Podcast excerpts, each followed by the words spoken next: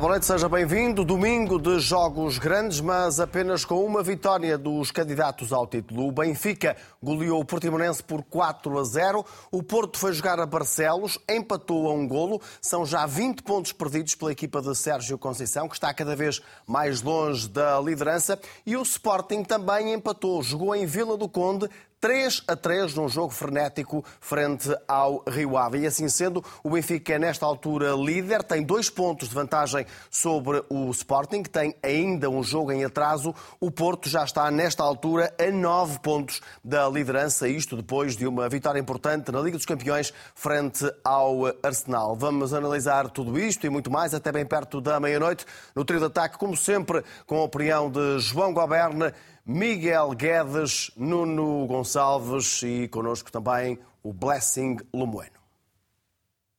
Muito boa noite a todos. Miguel, João, Blessing e o Nuno, que hoje se junta a nós a partir do Funchal, na bela Ilha da Madeira. Nuno, começo eh, por ti, por este empate da equipa do Sporting em Vila do Conde. Não estaria com certeza nos teus planos. O Sporting tem ainda um jogo em atraso, mas começa a apertar o caminho da liderança para regressar à liderança.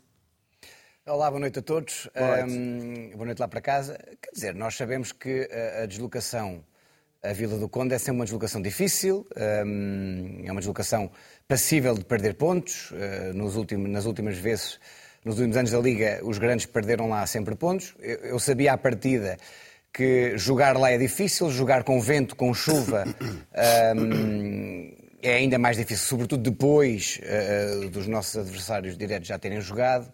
O Porto perdeu pontos, mas o Benfica não, fez uma, uma, uma, vitória por números expressivos. Isso poderia pesar no Sporting e pesou. Nada que o Ruben Amorim não tivesse já avisado. Uh, o estado de graça dos 8-0, dos 4-0, do, uh, do futebol champanhe, por vezes torna-se um refresco amargo. E foi o que aconteceu hoje. O Sporting hoje não conseguiu uh, propor o seu futebol, o terreno não permitiu. Uh, o Ruben Amorim disse também na prévia que, que tinha vários planos B, uh, tentou fazer o melhor que pôde. Uh, empatámos, uh, é um ponto que ganhamos no campo do Rio Ave, mas obviamente para, para, para, uma equipa que quer ser campeã, estes dois pontos podem nos fazer muita falta, os dois pontos perdidos hoje. Quando, quando dizes que é um ponto que o Sporting ganhou, isso quer dizer que houve ali alturas do jogo não, em óbvio, que temeste oh, que o resultado fosse ainda pior? Eu confesso que houve ali uh, 40 minutos do jogo que não vi, porque tive um concerto de Cabos na Madeira, uhum. uh, uh, e, e, e, é vendo, os meus técnicos iam-me dizendo, quando eu vejo o 2-1, pronto, pensava que o Sporting ia acalmar, eu estava a, fazer, estava a tocar e a fazer as minhas contas de cabeça, estamos quase a chegar ao intervalo, pensei eu, quando me disseram no intervalo que tinha havido o 2-2. Portanto, eu aí fiquei um bocadinho mais, mais, mais perplexo, não falhei notas nenhumas, continuei o meu concerto, mas fiquei um bocadinho mais preocupado. Ao entrar no táxi para aqui, levamos o 3-2. E aí fiquei preocupado, claro que sim. Uh, apesar de seis minutos depois uh, repormos a igualdade. Mas, mas pronto, são jogos que acontecem. O Sporting, neste momento, uh, um, tem que correr atrás do prejuízo, tem que ganhar o jogo em atraso, que é um jogo extremamente difícil. Ou seja, se nós achamos que o campo do Rio Ave é um campo difícil, o campo do Famalicão não é menos difícil. mas Uh, acreditar na equipa, acreditar uh, na garra com que Ullmann hoje festejou o golo, acreditar que isto pode unificar o clube, uh, acreditar naquela maneira como o Coates vai buscar a bola à baliza, a lembrar-nos a célebre época que muitas vezes nos salvou nos últimos minutos. Quem sabe se este terceiro golo marcado por Coates não nos salva o campeonato? Nós não sabemos. Agora, uma coisa é certa, nada que o Ruben Amorim não tivesse já avisado, nada que os sportinguistas mais conhecedores do clube não saibam. Aliás, o Sporting no ano em que foi campeão também perdeu pontos com o Rio Ave, inclusive acho que até em casa, uh, não me recordo bem. Portanto, um, o campeonato está em aberto, todos ainda vão jogar com todos. Um, e isto torna o campeonato, o campeonato apetecível e impróprio para cardíacos de quem está à frente. Ou seja, eu acho que neste momento o Futebol Clube do Porto, uma vez mais, tropeçou no Gil Vicente, tal e qual como no ano passado. Um, acho que pode arredar as contas do título. Uh, contudo, para a semana há um clássico e eu acho que nenhum uh, adepto do Futebol Clube do Porto vai para a semana entrar no estádio sem ter a vitória em mente. Portanto, até pode ser que o Sporting, na próxima semana, fazendo um bom jogo contra o Farense, possa voltar aos lugar, ao lugar cimeiro. Com a ajuda Contudo, do Porto. Exatamente. Neste momento, todos podem ajudar o Sporting e todos podem ajudar o Benfica. É, é, é um campeonato que se vai jogar até ao final e cá estaremos nós para aguentar, para comentar domingo a domingo e que, se possível, que o Sporting consiga fazer mais uma, uma, uma, uma ronda de oito vitórias seguidas. Eu, continuo, eu costumo sempre dizer que equipa que ganha oito, nove, dez jogos seguidos arrisca-se a ser campeão e cada vez mais isso é provado. O Sporting, se hoje tivesse ganho o jogo, ficava numa posição um bocadinho mais confortável, não tanto, eh, eh, porque lá está, eh, um derby em Alvalade pode, pode dar para os dois lados e aí sim é um jogo importantíssimo da época. A partir de agora, como Ruben Amorim sempre disse, cada jogo conta, cada jogo importa e os 8-0 e os 4-0 não nos servem de nada quando depois precisamos de marcar mais um uh, contra o Rio Ave e não conseguimos. Bom, assim, boa noite. O que é que levou a que este Sporting, tantas vezes imune a intempéries, tivesse perdido dois pontos ou não tivesse conseguido conquistar a vitória nesta noite fria e ventosa e chuvosa em Vila do Conde? Boa noite, Manel, os meus colegas de painel, especialmente ao Nuno que não está presente hoje, eh, fisicamente pelo menos. Um, Parece-me que o Sporting, em primeiro lugar, e falando daquilo que o Sporting tem feito nos últimos jogos, não foi uma equipa que tenha conseguido, do ponto de vista ofensivo, criar tantas situações de golo assim. E olhamos para o Sporting, marcou três golos, e se calhar pensamos que Sim. Pode ter sido mais uma exibição daquelas que o Sporting nos habituou nos últimos jogos, mas não foi nada disso. O Rio Ave conseguiu defender bem os ímpetos ofensivos do, do Sporting, faltou também alguma desinspiração, eh, sobretudo a Pote e depois Edwards, quando entra, eh, no momento da definição não estiveram particularmente assertivos. Jóqueras foi muito solicitado eh, em apoios frontais e tirando dois durante o jogo todo, acabou por perder a maior parte dessas, dessas bolas e, portanto, isso prejudicou muito o jogo ofensivo do, do Sporting. Para não falar, obviamente, das condições do campo, que não davam espaço para que um jogador como Jenny Katam, que sabemos que é um jogador de condução e de drible, não conseguiu trazer esse argumento, porque obviamente o campo não, não deixava que uh, assim fosse. Mas, por outro lado, há muito mérito desta equipa do Rio Ave. O Rio Ave uhum. uh, parece-me que, dentro daquilo que um, o seu treinador Freire quer, esteve muito bem na saída de bola. É verdade que houve um momento, depois dos primeiros 15 minutos, em que a equipa não conseguiu ser consistente na forma como saía, mas no início e depois nos últimos 15 minutos da primeira parte e depois também eh, consistentemente durante toda a segunda parte, foi uma equipa que conseguiu ligar a sua construção com a sua criação e conseguiu colocar os seus jogadores da frente, o Aziz, o Embaló, o Fábio Ronaldo, algumas vezes o Graça, que se juntava muito bem do ponto de vista ofensivo a estes elementos, para criar situações de golo e o Rio Ave parece-me eh, que o empate eh, acaba por ser um bocadinho injusto para aquilo que o Rio Ave produziu e tendo em conta, sobretudo, que o Rio Ave, do ponto de vista individual, não tem qualquer tipo de comparação que o Sporting, que é uma equipa claro. muito mais forte. João, muito boa noite. Este foi um domingo em que o Benfica, de alguma forma, venceu ou conquistou pontos em três estádios, uhum. em Barcelos, em Vila do Conde e desde logo no Estádio da Luz. Nesses três eh, palcos, eh, aquilo que surpreendeu mais foi o quê? Foi este empate do Sporting? Boa noite a todos, um abraço uh, insular para o Nuno. Um, sim, sim. Uh, eu, eu, não estava à espera que o Futebol do Porto encostasse em Barcelos, para ser sincero. Sobre... logo depois da vitória europeia sobre o Arsenal, não é? Não é só a vitória, é a exibição do Futebol Clube do Porto na, na, na quarta-feira. quarta Falaremos mais à frente. Com certeza, absolutamente consistente e tal, e coisa não sei o quê. E hoje, de repente, alguns dos jogadores, pelo menos, não todos, eram os mesmos, mas não pareciam os mesmos. Em relação ao Sporting, um, relativamente ao que o Nuno disse, uh, eu eventualmente pediria mais para a frente ajuda ao Blessing. Porque eu acho que é, obviamente, um, um esforço comunicacional simpático, Ruben Amorim dizer que tem um plano B, fui só eu que não vi. É que eu acho que o Sporting jogou sempre, uh, lá está, uh, sem conseguir explorar flancos, jogou eventualmente fruto da, da, da, chuva, do vento, em Vila do Conde, uh, dos, da, da condição do próprio relevado.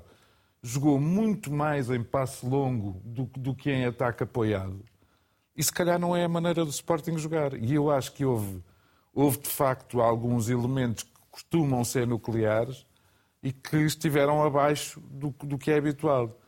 Na quinta-feira, com o Young Boys, o Sporting pecou por desperdiçar. Hoje, além dos seis golos, a melhor oportunidade de golo foi do Rio Ave. Foi uma bola no poste. Sim. Um, e, portanto, evidentemente, como benfiquista, eu poderia estar aqui a desejar que isto fosse o princípio do ocaso do Sporting. Uh, pelo menos gostava que o ocaso durasse até quinta-feira, lá para as 11 da noite, depois do jogo da Taça de Portugal. Agora, acho que o Sporting empata muito por mérito do Rio Ave. E deixa-me só dizer isto. Eu cada vez tenho mais a sensação uh, de que há equipas uh, do meio da tabela para baixo que, que querem muito aproveitar a montra, que são os jogos com os grandes, porque jogam com o Futebol Clube do Porto, com o Sporting e com o Benfica de uma maneira que depois não jogam, ou eu pelo menos não os vejo jogar entre si. E o Rio Ave hoje faz um belíssimo jogo. Tal e qual como o Nuno, quando o Sporting chega ao 2-1, eu pensei, está arrumado, e depois não estava. E o Rio Ave até voltou a estar em vantagem. E isso, com, com a consistência do Sporting, nesta fase é muito difícil. E eu acho que vai falar o Ruben Amorim. Vai sim, senhor. Obrigado pela dica. Vamos já em direto até a Vila do Conde. Vamos escutar o técnico do Sporting e o que é que faltou ao Sporting aqui para conseguir a vitória e perguntar-lhe uh, se a substituição do Gonçalo Inácio ao intervalo foi lesão ou foi opção. Obrigado. Começando já por aí, foi lesão. Uh, o Inácio sentiu uma picada na perna, vamos ver e avaliar, um, eh, e portanto fizemos essa, essa alteração. Esperávamos um Rio Ave muito forte, é muito organizado, joga muito bem um, futebol, esteve mais perto do seu eh, durante o jogo mais perto do seu nível e nós não, não, não atingimos eh, não atingimos o nosso nível, nunca tivemos o jogo muito, muito controlado, apesar de, de, na primeira parte, principalmente o Rio Ave esperar por nós, mas depois ser muito agressivo na pressão. Um, nós sofremos um gol muito rápido, mas depois tomámos conta do jogo, fomos criando um, ocasiões, chegámos ao empate, à vantagem e depois em cima do intervalo não podemos sofrer gol. Isso já aconteceu com o Young Boys e voltou a acontecer hoje. Uh, isso é um momento determinante no jogo porque depois também ficámos um bocadinho a favor do vento e, e iria tornar o jogo mais difícil para o Rio Ave. Um, mas mesmo assim, nós às vezes um, mais a, um, a, tentar jogar na, no, na bola no, no Vítor e às vezes no Seba depois uh, para ganharmos a segunda bola e quando ganhávamos a segunda bola não definíamos tão bem. Portanto, eu diria que o que faltou foi o Sporting jogar melhor. mesmo assim, ainda conseguimos o, o empate, procurámos até ao fim um, o, o gol um, foi um jogo difícil, onde, onde volto a dizer, nós, nós devíamos e, e poderíamos ter jogado melhor. Olá, Ruben. Boa noite. Miguel Terrão para a SIC Notícias. Uh, Ruben, uh, o Sporting estava pressionado para, para vencer este jogo até devido aos resultados do, dos dois rivais, quer de Benfica, quer Futebol Clube Porto. Quando, entrou, uh, quando começou o jogo já, já sabia o resultado. Fica a ideia que conseguiu um empate em Vila de Conde, porque as melhores oportunidades acabam por ser do Rio Ave. Foi essa pressão que, que, que, que afetou o Sporting? Não, não, porque nós já andamos há quantas jornadas assim. Portanto, fazem-me sempre essa pergunta, tenho que fazer também aos outros que, que, já perderam pontos depois de nós ganharmos o jogo. É? Portanto, eu não, não, vejo nada assim. Nós perdemos sempre dois pontos, independentemente de dar muito mérito ao Rio Ave e não estou a dizer que fomos melhor que o Rio Ave, eu acho que o Rio Ave esteve mais perto do seu nível e nós estivemos longe do nosso nível, e, portanto, teve as suas uh, ocasiões, mas nós também tivemos as nossas, uh, às vezes com remates muito por cima, quando estávamos na cara do, do golo, mas, portanto, a pressão nenhuma, nós temos que ganhar quase todos os jogos, ou uma equipa grande em Portugal tem que ganhar quase todos os jogos para ser campeão, Portanto, já vimos há, há, muitas semanas a fazer isso. Já tivemos atrás, já tivemos jogos adiados, já tivemos, uh, voltámos a estar em igualdade de. Uh, portanto, uh, não faz qualquer sentido dizer que nós acusámos a pressão. Nós tivemos um mau dia, apanhámos um, um, um, Rio Ave também, mais, como eu disse, melhor do que, melhor do que nós hoje e, portanto, há jogos assim. continuar. Ruben Amorim, boa noite. André Castro Ribeiro, em direto para a RTP3, programa Trio de Ataque. Hum, ouviu com atenção, quando lançou o jogo, na antevisão de, desta partida, dizer que, tendo em conta o que se previa, já como trilogia, eh, que tinha dois planos para o mesmo. Eh, pergunto-lhe se podemos saber, perante o que viu do campo e do tempo, eh, qual era esse plano e o que terá falhado nesse plano para sair daqui apenas com um empate, como disse. Não, o plano era jogar um bocadinho mais direto e acabámos por, por fazê-lo, mas eu acho que as condições não, não, foram, não foram assim tão más e o relevado não estava assim tão mal, portanto não, não, teve muito a ver com as condições, obviamente dificultou. E sofrer logo um gol no, na, quase na primeira jogada também dificulta, hum, portanto não, não há um plano, há um plano B e um plano A, tem a ver com se está muito vento, se, há, se o relevado dá para jogar ou não, tem a ver com mais com o jogo direto, não é nada de, de, de extraordinário. O que faltou, e volto a dizer, o que faltou foi sermos melhores uh, estarmos mais perto do nosso nível. Quando nós estamos perto do nosso nível, sempre no máximo, um, nós, nós conseguimos vencer os nossos jogos uh, e, portanto, e, temos essa responsabilidade. Portanto, o que faltou foi jogar melhor uh, para vencer o jogo, um, não fazer dois penaltis também, e isso acontece. Portanto, um, é, volto a dizer, temos que olhar para a frente, saber que há jogos assim, nem sempre conseguimos estar no nosso máximo. No próximo jogo temos que estar no máximo, essa é a mentalidade de temos dias maus, procurar os dias bons. Ruben Amorim, em direto para a CNN Portugal, uh, pergunto-lhe também uh, que impacto é que este resultado poderá ter, não só no resto do campeonato, mas uh, a verdade é que o Sporting vai já jogar contra o Benfica para a Taça de Portugal. O Benfica vem de uma vitória, o Sporting de um empate. Isto poderá ter algum impacto nesse jogo? Não, o que vai ter impacto é, é quando a bola começar a rolar na quinta-feira, a equipa que começar melhor terá mais impacto isso, se calhar a primeira jogada, a segunda jogada, do que este resultado. Este resultado faz parte do campeonato. Obviamente nós sentimos muito porque estamos a vencer muitos jogos e obviamente que o grupo está, está chateado e está chateado também porque eu conheço os meus jogadores e eles sabem que podemos fazer muito melhor, portanto não terá impacto nesse jogo, é uma história completamente diferente, é uma competição com, completamente diferente uh, e portanto estaremos preparados para o jogo. Olá Ruben, José Miguel Machado, Jornal Record. Pode-nos dizer alguma coisa sobre, sobre o Trincão? Ele saiu em bastante mau estado, não só do relevado, mas depois também a ir para o balneário, foi mesmo levado ao colo por, por, dois, por dois elementos do, do, Sporting, como é que ele está, depois de um lance também que, que gerou alguma dúvida. É difícil para quinta-feira ou é possível? Eu acho muito difícil, ele saiu com a bota, mas como é pancada, nós temos que fazer, a, a, a, temos que fazer os exames que temos que fazer. O Inácio parece-me muscular, portanto, mesmo que não seja nada de grave, penso que será muito difícil. Portanto, eu acho que os dois devem estar fora para o próximo jogo. Vamos ver.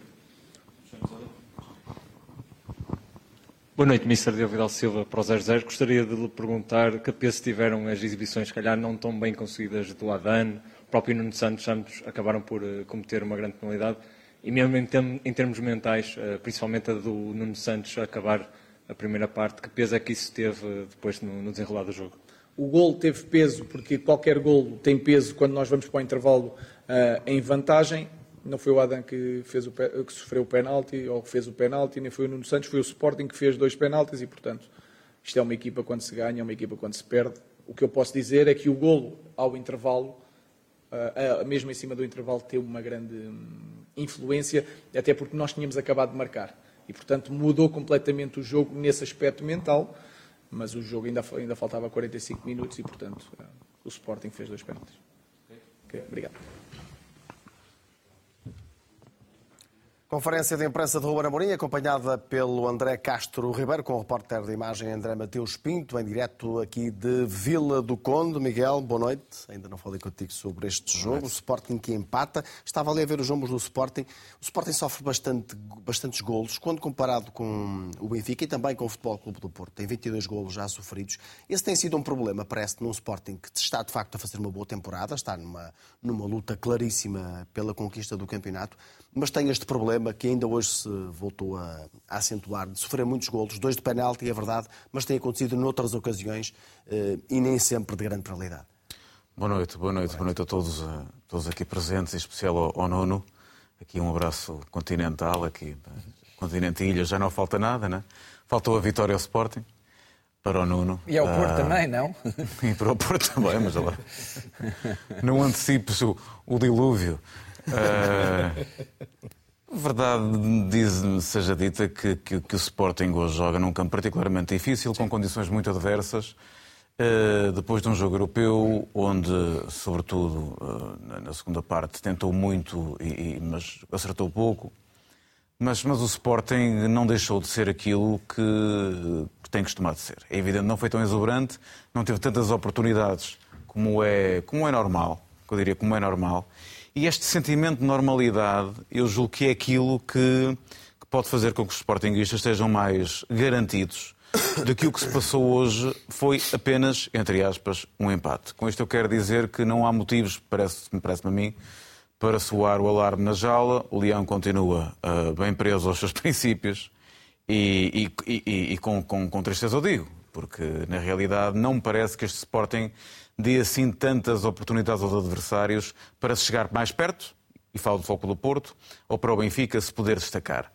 Uh, continuo a achar que, apesar da exibição, exibição menos exuberante de hoje, era um campo muito complicado, um jogo tremendamente difícil, com um Rio Ave muitíssimo bem organizado e perigoso, com uma dose de eficácia extraordinária, isto também acontece depois assim, com dois penaltis bem assinalados, mas de facto com dois penaltis também. O Sporting ainda assim marcou três golos, também um deles praticamente oferecido pelo jogador do Rio Ave. Eh, mas pronto, Jóqueres aproveitou, estava lá e aproveita quase sempre. Eu julgo que, julgo que o Sporting faz um jogo suficiente mais podia ter uh, ganho jogo. Não vejo que haja aqui nenhuma inconsistência particular. O que me parece é que o Sporting que aprendeu a atacar em, em, em força, aprendeu a, a, ser também ele demolidor atacante do, do, ponto de vista atacante. De vez em quando parece que quase que liga o rolo compressor que, já vimos tantas vezes no Benfica e no Flóculo do Porto. Este Sporting que ganhou uh, defendendo bem, sendo uma equipa muito sólida, o seu primeiro campeonato há muitos anos, aparece agora com uma capacidade ofensiva indesmentivelmente superior. E isso também é natural, com uma equipa que se balanceia mais para a frente, não perdendo consistência defensiva, possa abrir aqui uma outra brecha. Não parece que este jogo seja de exemplo para empates futuros do Sporting.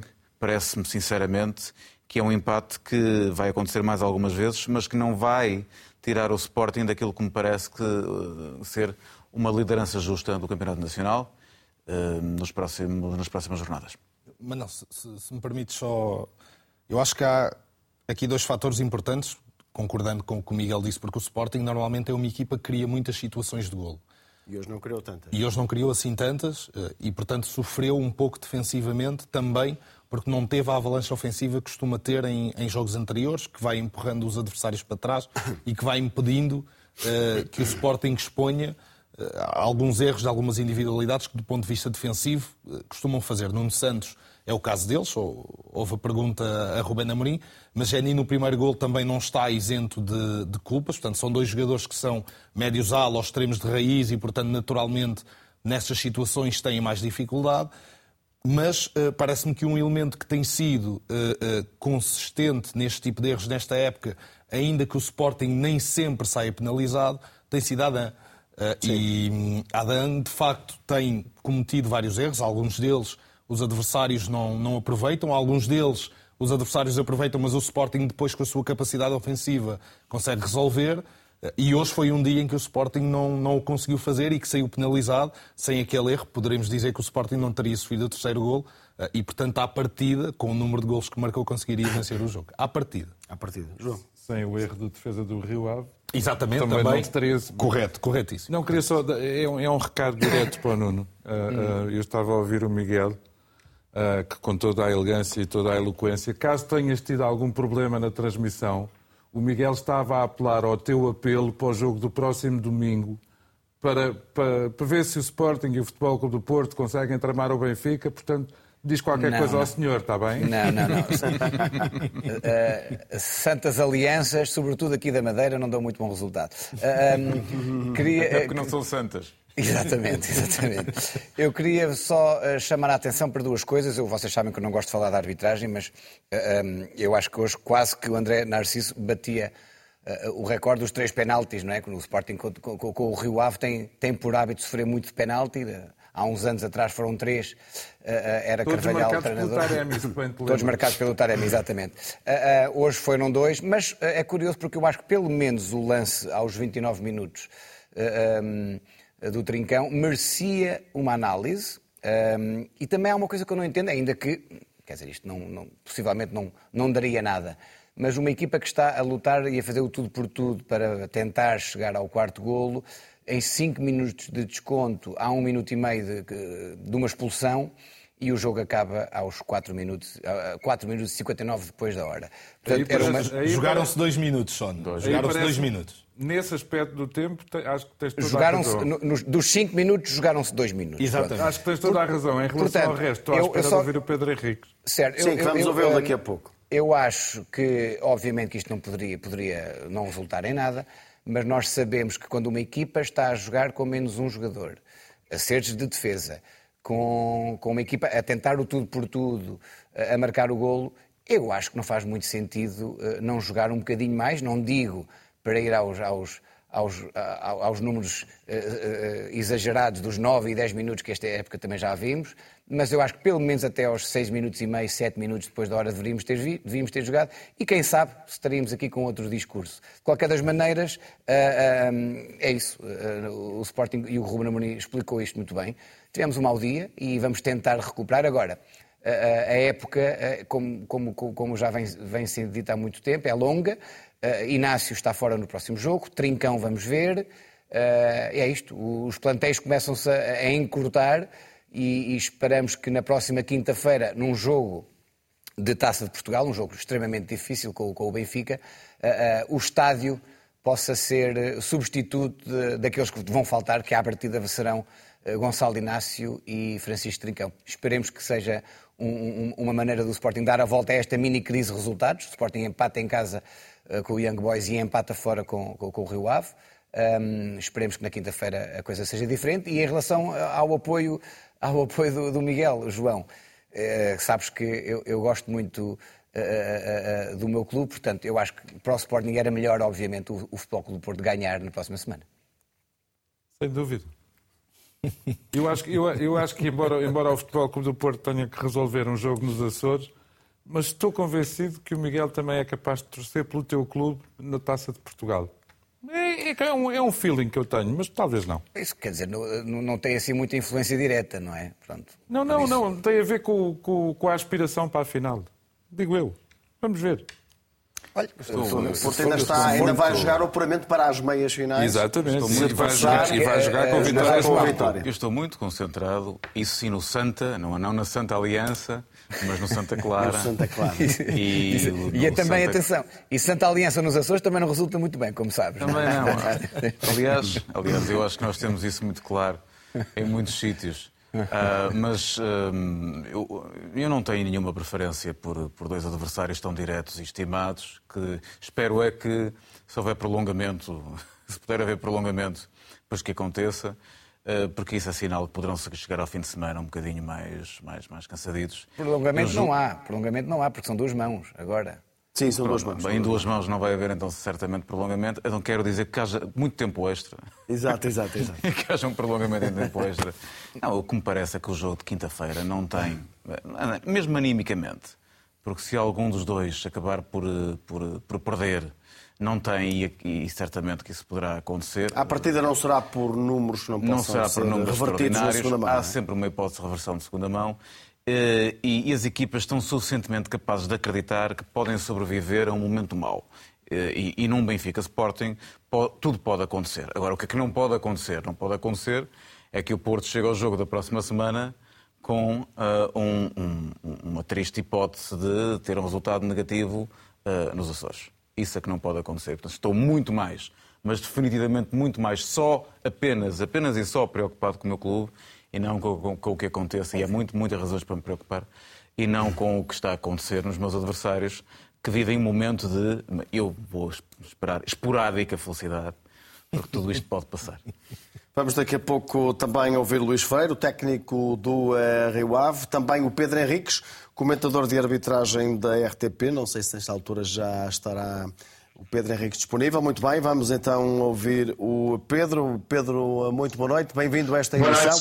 Vamos olhar os eh, casos que merecem a tua análise em relação a este Rio Ave Sporting. Começo por um, logo aos 3 minutos, o gol do Rio Ave, o primeiro, é legal? Não, não é legal. Devia ter, sido uh, devia ter havido intervenção do vídeo pela seguinte razão. Um, quando há um gol, o VAR tem que rever sempre o início da jogada, aquilo que se chama a fase de ataque dessa equipa, como é que essa equipa uh, conquista a bola e faz a sua fase de ataque. Ora, a fase de ataque Uh, neste caso, o Rio Ave começa com uma falta uh, muito clara do Amin, uh, a ver se eu consigo dizer bem, o Andridi. Portanto, o Amin, o número 10 do Rio Ave, que com a mão direita puxa claramente a camisola do Pedro Gonçalves na imagem por trás vê-se até a camisola completamente fora, vê-se as costas do, do, jogador do Sporting e depois na repetição pela frente vê-se claramente a mão, porque a, a, a, falta é feita à frente, a, a puxar a camisola, a derrubar o Pedro Gonçalves e é isso que vai permitir o, o Rio Ave ganhar aquela bola e depois vai daí diretamente para a baliza, isto é, na direção da baliza, faz o cruzamento com o corredor esquerdo e depois o, realmente o grande gol que acontece. Por isso, um, percebo que para o árbitro é muito difícil ver este lance, mas isto é um lance claramente de televisão, de vídeo-arbitragem, e portanto este gol não deveria ter sido validado, deveria ter sido anulado e começava-se o jogo com uma direta a favor do Sporting na falta sobre o Pedro Gonçalves. E é um lance importante do jogo. O, eh, o Pedro, o eh, Blessing, Pedro, tem aqui uma questão para te colocar em relação a, a este lance e depois já vamos eh, continuar Força. com a tua análise. Sim, Olá Blessing. Pedro, boa noite. Boa noite. Uh, a minha questão é, depois da falta, o Morita tem ainda a possibilidade de ficar com a bola Portanto, é o Morita que faz uh, o corte que depois dá o ressalto que faz com que a bola vá para, para o Rio Ave. Um, e, e, o meu problema aqui é com, com a interpretação, que eu depois estive a ler um bocadinho, uh, do deliberado, não é? Do corte deliberado ou não deliberado, ou o início da fase de ataque a partir daí ou não. Sim. Sim, mas tinha que haver mais, uh, apenas um jogador a interceptar a bola e haver esse ressalto, como estás a dizer, é insuficiente. Teria que ficar de forma muito clara na posse da equipa do Sporting, uh, com mais do que um jogador, isto é, um jogador a fazer o corte, outro jogador a dominar claramente a bola e depois a partir daí, se perdesse, então entrava-se na nova fase de ataque. É como tu disseste e descreveste muito bem, esse momento do Morita é praticamente um ressalto de bola em que o Sporting nunca fica claramente posse de bola. E, portanto, no meu ponto de vista e na maneira como interpreto, até já tivemos outros lances entre esse género, a fazer exatamente a clivagem do que é que é uh, a equipa ficar com, de novo com o posse de bola e perder. Uh, imagina até uma situação que a bola ia para a área uh, e o jogador do Sporting, por exemplo, naquele cruzamento que a bola vai para o do Rio Ave faz gol, imaginemos que interceptava a bola de cabeça e cortava a bola e que a bola só depois aqui ia para esse jogador do Rio Ave. Ainda era a mesma fase de ataque, porque esse corte de cabeça não era suficiente para se dizer que tinha mudado a fase de ataque. Ou seja, é preciso que haja um corte, por exemplo, e que alguém, esse ou outro jogador, fique de forma muito clara posse de bola e então depois volta a perder. Por isso é que isso, esse, esse lance do Morita um, entra nesse, nessa questão de que é mais ressalto propriamente do que propriamente a equipe de Sporting ficar de posse de bola. Por isso é que se considera esta toda uma fase de ataque. Muito bem, Pedro, minuto 30, penalti de Miguel Nóbrega sobre o Trincão o lance mais difícil do jogo, na minha perspectiva, o que é que eu vejo do parte do árbitro? Que o Miguel Nóbrega uh, corta claramente a bola com o calcanhar, uh, isto visto pela parte da equipa de arbitragem, uh, e que depois o contacto é posterior na perspectiva de ser o, o, trincão que já está com o pé armado e que remata contra o pé. Isto é quase tudo seguido, que existe nem, nem, meio segundo entre, entre estes momentos. e é essa a maneira como o, o árbitro vê no campo. Provar é para anular uma situação destas, ou neste caso para chamar o árbitro ao monitor, de acordo com o protocolo, tinha que ter uma, uma imagem que provasse de forma clara e evidente que havia ali motivo para pontapé de penalti. E tudo o que ele iria provar seria sempre de interpretação, que é realmente o jogador do Rio Ave corta a bola com o calcanhar. Agora, a maneira como o jogador do Rio Ave aborda o lance é uma maneira, uh, vou dizer só imprudente, porque no, no, futebol, na arbitragem, há imprudência, negligência e força excessiva.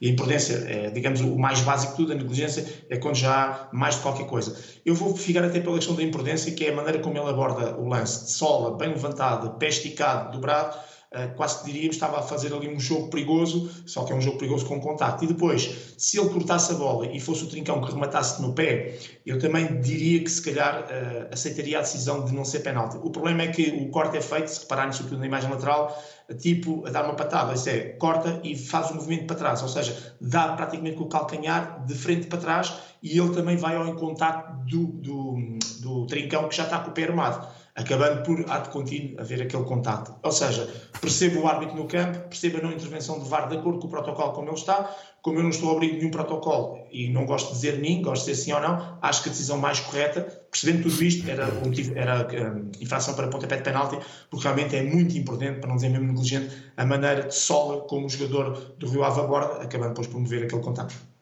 Muito bem, outro lance, 45 mais 2, este é o lance da grande penalidade do Nuno Santos sobre o Costinha, claro. a grande penalidade assinalada.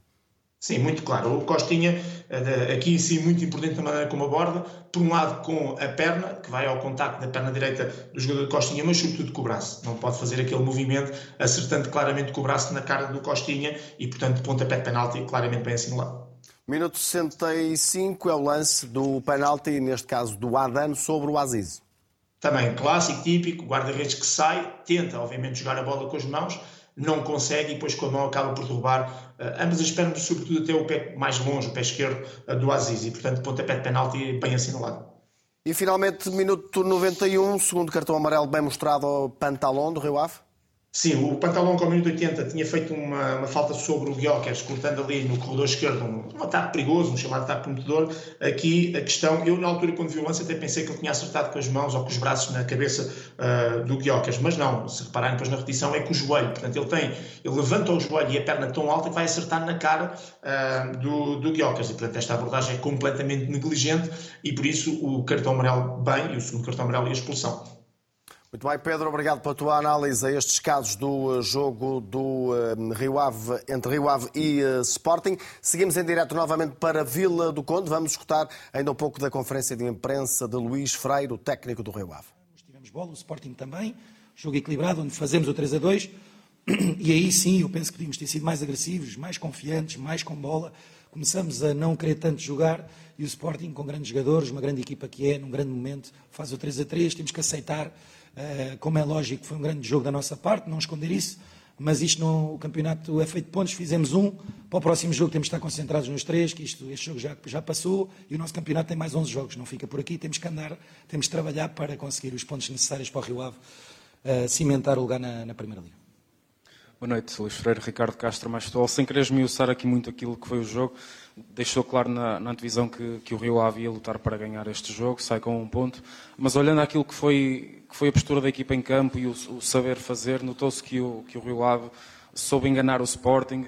Uh, o posicionamento do Fábio Ronaldo, por exemplo, muitas vezes a variar para o meio para, para ir buscar jogo, as subidas do Costinha, a forma como também a equipa por vezes fechou o jogo interior e exterior uh, do, do, Sporting. Uh, e este Rio Ave que já tinha criado muitas dificuldades ao Benfica e ao Porto, pelo que fez hoje, pela competência que mostrou, uh, deixou satisfeito uh, o que os jogadores fizeram, nesse sentido. Sim, é como eu disse, eu acho que temos que falar, às vezes falamos muito dos jogadores do Sporting, do Benfica, do Porto, e eu reforço estas equipas quando conseguem, seja a minha, seja a outra, atenção, fazer uma boa exibição e os jogadores destacarem-se, o Aziz, o Embaló, o Fábio, são inquestionáveis jogadores que fizeram um grande jogo, o Vrossai, com a assistência que também fez no, no, no lance do penalti, por aí fora, Costinha os centrais, que bateram-se muito bem, não deram muito espaço, o Sporting não criou assim tantas oportunidades. Portanto, foi um bom jogo entre duas equipas que, que jogaram bem, que trabalharam bem, que, que, se bateram bem.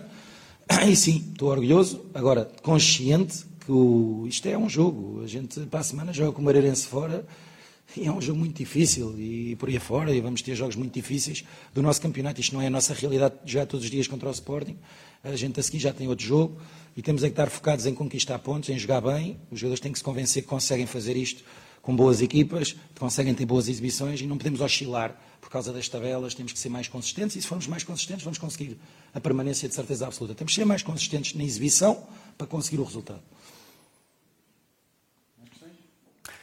Fica o essencial das declarações de Luís Freire, o técnico do eh, Rio Ave. Ainda antes de avançarmos eh, para a análise do jogo do Benfica, Nuno Gonçalves, queria a tua reação e não sei se conseguiste perceber da análise do Pedro Henriques que há aqui dois lances em que o Sporting, eh, segundo a análise do Pedro, terá sido prejudicado. O Pedro Henriques diz, diz que ao minuto 3 eh, o gol do Rio Ave é ilegal e diz também que ele assinalaria grande penalidade do Miguel Nóbrega sobre o Francisco Trincão.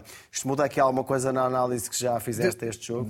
De momento não muda, mas amanhã, se calhar, quando sair um press release da Associação dos Árbitros a dizer que houve erros, se calhar já muda qualquer coisa, como foi no, no, no erro do Casa Pia. E Quer dizer, portanto, começamos a acumular erros uh, grosseiros. Eu acho que já uh, o último jogo uh, do Minho, quando jogámos contra o Vitória, um, o, empate, o gol do empate é de um penalti que não é penalti, que nem sequer toca, que dava o segundo amarelo por, por simulação e que, e que fez do, do, do, do irmos para o intervalo a ganhar um zero com, com, com, mais um jogador em campo, saímos empatados. Portanto, é mais um, são erros que, que, depois podem custar campeonatos, nada que o Sporting não tenha já experimentado antes, mas há também aqui uma coisa que eu gostava de, só, de salientar, a, a arbitragem está arrumada, é como digo, não, não, há, não há aqui nada de novo, o Sporting por vezes é prejudicado, Uh, durante anos e anos que já, já, que já acontece isto, portanto não há problema nenhum com isso. Uh, seguindo em frente, Há aqui uma média que eu queria falar, já se falou da, da, das prestações de Adam, mas que eu li agora através de Abulé do Goal Point.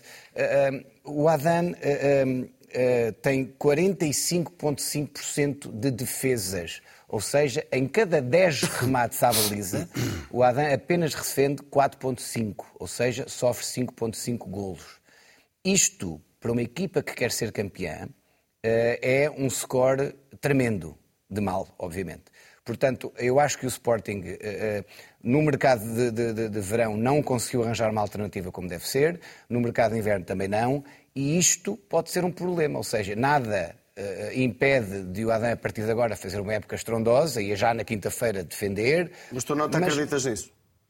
Eu, eu, eu, tendo a não acreditar, porque, como, como, vocês sabem, ao longo da minha carreira aqui no programa, eu ligo muito aos números, até porque venho, de, venho de, de, gostar muito da NBA nos anos 80 e 90 e aquelas cartas que as estatísticas muitas vezes diziam o que é que eram os jogadores. E, e um, um guarda-redes que em 10 remates à baliza eh, só defende 4, à partida a equipa tem que marcar muitos mais gols se não quer perder jogos. E isso é um problema. Querias acrescentar alguma coisa? Não, Fizeste-me sinal? Não, não, queria só lembrar ao Nuno que, que, que, obviamente e obrigatoriamente, o campeonato passa por Guimarães, que é a cidade do berço. a cidade de berço e a cidade do Vitória, mas o campeonato também passa por Faro. Portanto, o Sporting não foi prejudicado uh, só hoje, uh, ou só não sei o quê, e não foi beneficiado só com o Casa Pia. Tem havido, tem havido assim, uma, uma espécie de distribuição João, mais ou menos. Diz, como, diz. Sabes perfeitamente que eu, que eu, estive no teu estúdio. Nesse estúdio, depois do jogo de Farense, do, do Farense, em Faro, eu acho que, que, que o lance sobre o Edwards é penalti sempre, sempre achei, e as críticas no dia a seguir dividiam-se entre jornais eh, com uma costela um bocadinho mais vermelha e jornais com uma costela um bocadinho mais imparcial. Ah, ou são vermelhos ou são imparciais, portanto verdes não, não, não. há. Fiquei não, não. a saber. O, os, os, que tinham costela vermelha, todos foi, foi, foi quase, quase tudo simulação. sim, sim, sim, sim. sim senhor, fiquei esclarecido. Ah, não, que... Muito bem. Vamos olhar para o jogo do eh, Benfica e para as declarações dos treinadores. Roger Schmidt elogiou o plantel e disse que está otimista em relação aos clássicos que se seguem, já na quinta-feira, frente ao Sporting para a Taça, e depois, no domingo, de hoje a oito dias, no Dragão, frente ao Porto. We had a clean sheet. So I'm very happy because the performance of the players and um, the, the, the, the, attitude in total was very good. In Porto is always a big, big challenge. So there's a very good team, especially in their stadium. They are doing very As nossas desculpas, estas declarações não estão legendadas, iremos tentar recuperá-las, já devidamente legendadas ainda ao longo deste trio de ataque, mas naquela ideia, naquele lançamento ficamos com hum, a certeza de que Roger Schmidt está otimista para esses clássicos. Também estás, depois desta goleada? Eu, quando, quando, ouço, quando ouço um treinador de um clube grande, seja ele o Futebol Clube do Porto, o Sporting ou o Benfica, e, e, no caso será mais a do Benfica porque é o que não fala em português, a começar por estar muito feliz por causa da clean sheet. Uh, é folha limpa. Às vezes tenho algumas, algumas dúvidas em relação à, à, à, grafia da palavra shit, porque há umas mais limpas e outras mais. E outras mais... Já, são, já são 11 e 15. Já se pode dizer isso. Já é, pronto. Queria só dizer que, que, em relação a Roger Schmidt, há aqui, há aqui uma questão que é. Eu, eu acredito que ele continua a não ler português. Mas ele sabe que a última pessoa que se, ou, ou de quem se disse ser um irritante otimista ultimamente a, vida não lhe tem corrido bem. E parece-me que, que, Roger Schmidt uh, corre o risco, com as análises que vai fazendo e as antevisões que vai fazendo aos jogos do Benfica, de se tornar um irritante otimista. Mas hoje não há razões para o otimismo? Não, hoje há razões para, para dizer que o Benfica cumpriu bem uh, aquilo que tinha que fazer. Até, até se quiserem, o Blessing depois me contradirá se não, estiver, se não estiver de acordo comigo, até com um bocado de futebol champanhe, sobretudo na segunda parte, que foi quando se começaram a marcar os golos. Na primeira parte, houve várias tentativas, houve várias hipóteses do Benfica uh, chegar à frente no marcador, mas que, diabo, mesmo que a gente tivesse a memória de um peixe, que, como se sabe, é uma coisa que dura pouco tempo, eu não teria apagado a segunda parte do Benfica em Toulouse. Em Toulouse. E nessa, uh, vou dizer uh, que quem estava irritado era eu e quem estava otimista era com certeza o treinador do Benfica. Se, isso, se aquilo que se passou hoje pressagia o que vem aí nos jogos com o Sporting e nos jogos, no, no jogo com o Sporting e no jogo com o Porto, eu também, também quero fazer fé, mas eu acho que o futebol não se ganha só com fé, nem só a bater no peito uh, e a dar o grito do Tarzan. Quer dizer, é, é preciso saber jogar, é preciso saber distribuir os jogadores, é preciso explicar algumas opções. É verdade, o Benfica ganhou 4, por 4-0 ao Portimonense. Podiam ter sido mais. O Rafa marcou dois golos. Mas, por exemplo, eu fiquei um bocadinho preocupado porque tenho medo que a não utilização de um ponta de lança mais clássico no início do jogo pressagie, lá vem os presságios outra vez, alguma coisa parecida nos jogos com o Sporting e o Porto. E eu isso não quero. O Benfica jogou com, com, o Rafa exatamente na posição em que jogou hoje em Guimarães e não correu bem. O Benfica empatou, recordo, a dois minutos do fim do, do, do jogo. E, portanto, se é para ir de peito feito, eh, então ponham-se as pessoas certas nos lugares certos. Eu não consigo perceber, ou tenho alguma dificuldade em perceber, eh, eh, e vou acabar já. Na quinta-feira, o Morato terá feito provavelmente a porção de jogo pior que eu ouvi fazer na posição de lateral esquerdo. Ou de ala esquerdo, como queiram. Vai dar igual. O senhor que joga pelo lado esquerdo. Acho que ele foi infeliz, não defendeu, não atacou, não... E então entrou o outro senhor, Álvaro Carreras, também conhecido como Fernandes por alguns. E aquilo que o Álvaro Carreras fez foi um bocadinho pior do que o Morato tinha feito até então. E quem é que jogou hoje na ala esquerda? Auschwitz. Auschwitz, pois. E são estas coisas que eu acho que a gente tem que perceber. Quer dizer, o Ristich foi embora. O Grimaldo, enfim, não vou para aqui começar a carpir mágoas, porque senão não sai daqui. O Jurasek custou 14 milhões e, e, e já, já, teve, já teve guia de marcha. Que diabo, resolvam lá aquele problema, não é? Em contrapartida, por exemplo, acho que o Alexander Bá jogou bastante bem hoje. O que é que eu quero dizer? Acho da mesma maneira, por exemplo, que eu acho que o Sporting criou inúmeros golos, ou inúmeras hipóteses de golo com o Young Boys, e hoje marcou mais quase do que criou, o Benfica não pode andar nesta oscilação, neste. Mas enfim, também se falássemos do Porto, a oscilação se calhar ainda era maior. Mas pronto. Mas o que me interessa é o Benfica. Uh, não pode andar nesta oscilação exibicional.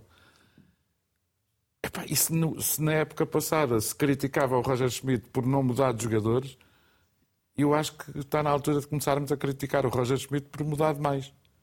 Mas pronto, agora a vitória é justa, há bons golos, há essas coisas todas. E repara, o paradoxo disto tudo é que os três homens que o, que, que, o, que o senhor pôs a, jogar à frente marcaram todos. Sim. Desta vez são os avançados do Benfica que marcaram. O Rafa marcou dois, a Di Maria marcou um, o Neres marcou um. Se eu estou satisfeito? Não, ainda não estou. Se calhar dois a oito dias poderei estar um bocadinho mais, vamos lá ver. Há dois jogos importantes no caminho do Benfica na próxima semana. Plessing, percebes esta opção do Roger Schmidt, já, já vista noutros jogos, de não jogar com um ponta de lança declarado, digamos assim, Rafa é um avançado, mas não é um jogador, não é um jogador como Marcos Leonardo ou como Artur Cabral. Do, do, ponto de vista tático, não, não consigo perceber exatamente, por, por dois motivos. Um, eh, pela forma como o Benfica tenta, tenta atacar, que me parece necessita muito de um jogador de referência a fazer movimentos, sobretudo de profundidade, e foi isso que faltou uh, na primeira parte e que mudou na segunda parte. Quase certeza que deve ter havido feedback no balneário para isso. Eh, e, portanto, necessita de um jogador de referência para uh, os fazer e que a equipa esteja habituada que seja este jogador a fazê-los e que não saia muito daquele espaço central, que é um espaço onde o Benfica aglomera imensos jogadores, mas se tiver toda a gente parada a pedir a bola no pé, é muito difícil depois conseguir bater a linha defensiva do, dos adversários. De, do ponto de vista de gestão do próprio Roger Schmidt, parece-me evidente que aquilo que Roger Schmidt quer fazer é juntar aqueles que eh, na ótica dele, são os 11 melhores elementos do, do Benfica. Uh, que não quer tirar Ausnes do, do, do 11, quer colocar Alexander Bá no 11. Tirou na quinta-feira. Tirou, eh, obviamente, também por uma questão de gestão, porque infelizmente os jogadores ainda não conseguem fazer os jogos todos.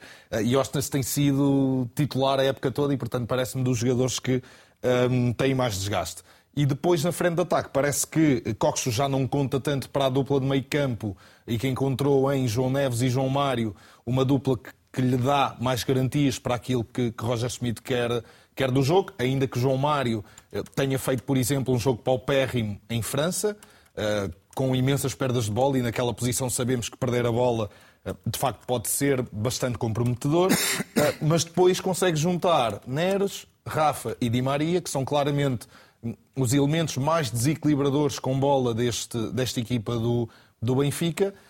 Um, e neste jogo, no jogo de hoje, ainda conseguiu colocar Coxo, que obviamente foi um investimento grande do Benfica e parece-me que um pedido de, de Roger Schmidt, que está a tentar integrá-lo e dar-lhe um pouco mais de conforto para que possa aparecer no, no jogo. Portanto, desse ponto de vista da gestão, parece-me um, óbvio que Roger Schmidt quer juntar os melhores elementos. Agora, se isso é o melhor para a equipa, o problema está aí. E, portanto, parece-me que Roger Schmidt está a fugir um pouco Sim. da responsabilidade de tomar decisões difíceis e deixar um ou outro jogador que possam ter mais peso no balneário e no banco eh, em prol de eh, mantê-los todos felizes e, eh, obviamente, lançá-los tipo lançá para o jogo. Mas aí a equipa vai acabar por se ressentir, porque, como o João disse, acaba por não ganhar rotinas, acaba por estar desequilibrado em muitos momentos. O Portimonense hoje não conseguiu explorar mas defensivamente é muito mais difícil defender com, com todos estes jogadores, apesar até do, do trio de meio campo, eh, e portanto a equipa poderá se ressentir. Ausnes, como sabemos, não dá tanta profundidade no corredor esquerdo, jogando como lateral, como daria jogando como ala, que foi aliás o seu melhor período na, na época, eh, e portanto há aqui uma data de problemas que deveriam ser responsabilidade do treinador resolver do ponto de vista das escolhas e também do ponto de vista coletivo, com treino, obviamente, e com comportamentos uh, táticos uh, que permitissem a equipa ter outra estabilidade. Dúvida muito prática e, e é, é, se quiseres, é a pergunta direta para o Blessing. O Benfica passa a grande parte da época, porque o David Neres estava lesionado, a jogar às vezes com o Auschwitz como ala direito, depois chegou o Di Maria, desapareceu, com o João Mário como ala esquerda, mas como sabe, o João Mário não é um extremo. Exatamente. Hoje, hoje, Di Maria de um lado, Neres do outro. Ou seja, são alas puros. Não era, não era hoje que era mais preciso um ponta de lança posicional, de raiz, não sei o quê. E é hoje que se tira e que se põe o Rafa a jogar. É uma dúvida, não, nem sequer é uma crítica, é uma, é uma pergunta que eu faço. Eu, eu sou de acordo, ou seja, lá está, eu acho que o Benfica, para, para a quantidade de unidades que tinha em campo e até para a forma dessas unidades jogarem, que precisam de ter algum espaço e precisam de ter alguém de referência para fazer estes movimentos, necessitava claramente de, de um ponta de lança de características diferentes das do, das do Rafa. Uh, agora, também pode-se dizer que uh, foi o jogo certo para Roger Schmidt fazer isto, olhando para o adversário, porque de facto é um adversário que não ameaçou nada do ponto de vista uh, ofensivo uhum. e, portanto, parece-me que o Benfica aí desse ponto de vista conseguiu controlar o jogo e Roger Schmidt lá está, manteve um balneário mais feliz, mas parece-me que do ponto de vista tático não se ganha nada por aí além.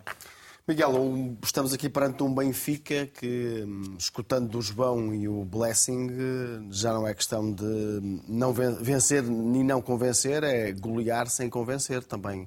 Uh, tens a mesma opinião ou não? Eu estou aqui para fazer a, a defesa da memória dos peixes.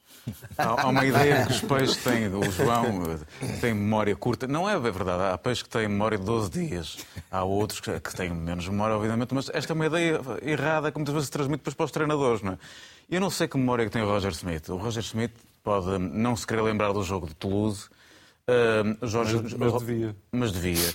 Eu espero que daqui a uma semana, no Dragão, o, o, o Roger Schmidt tenha, tenha as piores memórias possíveis daquilo eh, e que as confirme daquilo que é o Estádio do Dragão a levantar voo e empurrar a equipa para uma vitória, neste caso a nossa. Mas eh, eu confesso que também não consigo perceber coisíssima nenhuma de colocar Rafa à frente com dois extremos abertos. É uma coisa que não consigo, não consigo. Não sei se isto é um ensaio para o jogo com o Sporting, acho que não. Não sei se quer baralhar, mas quer baralhar também não baralha ninguém, porque eu não acredito que o Benfica vá jogar assim. Eh, é preciso olhar para os anteriores clássicos e perceber também o que é que o Roger Smith resolveu colocar em, campo e de vez em quando faz algumas, algumas mudanças. Uh, Criticava-se uh, o treinador alemão por não mexer muito durante o jogo.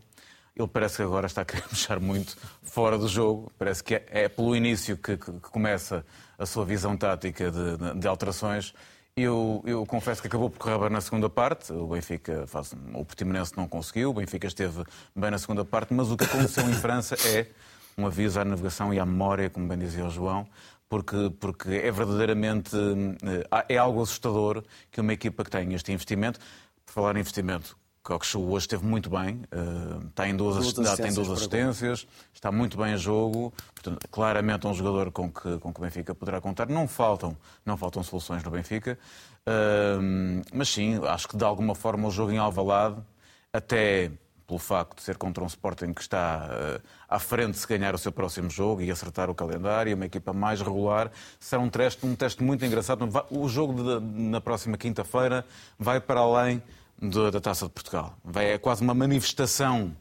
Uh, quase como as equipas erguerem a bandeira e dizer estamos aqui por isto e, e, é um, e medirem um debate, bocadinho. Não é? é um debate, é um debate. É um debate. É um debate. É um debate. E é sinal aberto na RTP para, para todo mundo. RTP1, RTP África, RTP Não sei se vai ter a moderação do Carlos Daniel, mas, não, mas se tivesse era capaz de correr bem. Em termos de arbitragem não tenho dúvidas. Mas... E de comentário, e de comentário também. Estar, e de comentário também. Uma vez que nós não vamos cá estar na quinta-feira, nem o Nuno, nem tu, nem eu, eu espero é que os comentadores de, desse jogo sejam um bocadinho menos tendenciosos do que noutras ocasiões.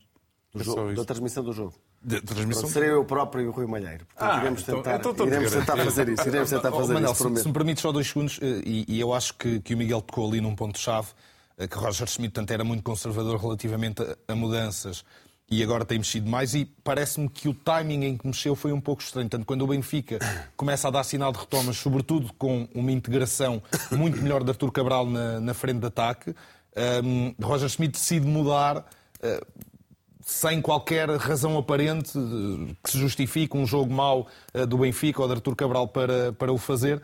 Um, e, portanto, Roger Schmidt também não é muito expansivo nas conferências de imprensa relativamente às suas opções táticas e, portanto, fica também um bocadinho mais difícil para nós percebermos exatamente uh, o que é que o treinador do Benfica está a pensar. Nuno, as tuas notas finais sobre este tema, desde logo já lançando aquilo que pode ser o jogo de quinta-feira em Alvalade entre o Sporting e o Benfica. O que é que te parece? Vindo das duas equipas de resultados diferentes, mas pelo que vamos ouvindo, com o Sporting que apesar de tudo não, eh, não assusta os seus adeptos, apesar deste empate, e um Benfica que parece não convencer uh, todos os adeptos, pelo menos o, o João é aqui a nossa, a nossa referência, não parece convencido apesar da goleada de hoje. Eu gosto, eu gosto muito dessa ideia de não nos convence, não nos convence, não nos convence, mas andamos em primeiro lugar há muitas semanas já. Portanto, não, não, essa ideia de que o Benfica não convence, para mim, não, não olha, não me convence. Eh, eh, porque o Benfica é verdade que não joga o melhor futebol do mundo, é verdade que aqui e acolá tem alguma sorte em jogos, em momentos do jogo. O caso da eliminatória do Toulouse, por exemplo, eu acho que, a segunda, sobretudo a segunda parte, o Benfica sofre imenso.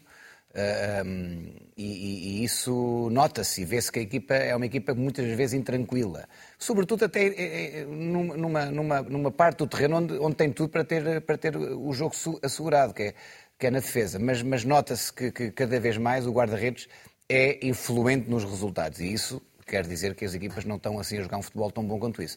Mas lá está, continua em primeiro lugar. E agora, obviamente, que o Benfica tem nestas semanas que aí se aproximam a, a faca e o queijo na mão para dizer sim, estamos aqui para ser campeões e estamos aqui sim para chegar em frente e para ir à final da taça.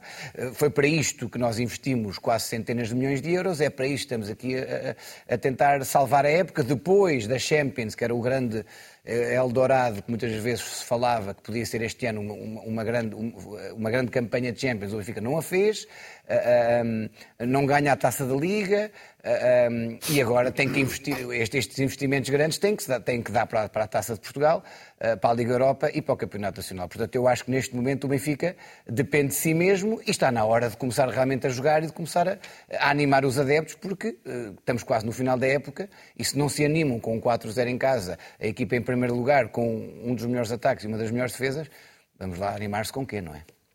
Eu, eu gostava só de. Só João. Estão, estão bailinho da Madeira. Finalizamos rapidamente. Não, só, só queria dizer que quando, a propósito de futebol jogado, uh, vem sempre ao de cima este argumento do ah, e o dinheiro que eles gastaram.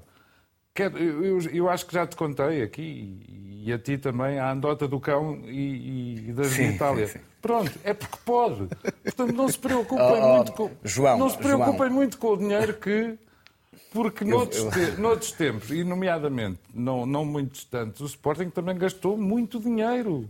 Muitíssimo é... dinheiro e não conseguiu sequer ser campeão, criado.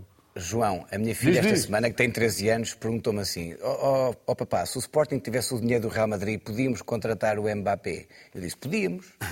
Então assim íamos ser melhores do que eles todos, não íamos? Íamos. Está respondido.